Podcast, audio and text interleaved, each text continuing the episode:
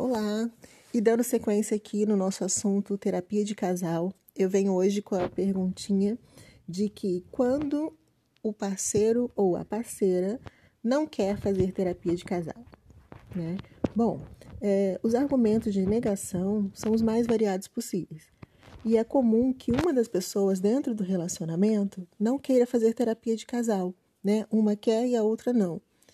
É, ocorrendo isso, eu aconselho que seja feita a terapia individual, porque a mudança em um dos parceiros mudará a dinâmica do relacionamento e o outro acaba tendo que reagir de alguma maneira. Então, por mais que um ou outro não queira fazer, seria muito interessante de fazer terapia individual, pelo menos, porque a mudança normalmente ocorrerá e, consequentemente, o, o outro né? O outro parceiro acaba reagindo de alguma forma, acaba é, acreditando na terapia de alguma forma, né? Então, meu conselho fica aí, porque independente se um ou outro não quiser, tem a alternativa de fazer a terapia individual.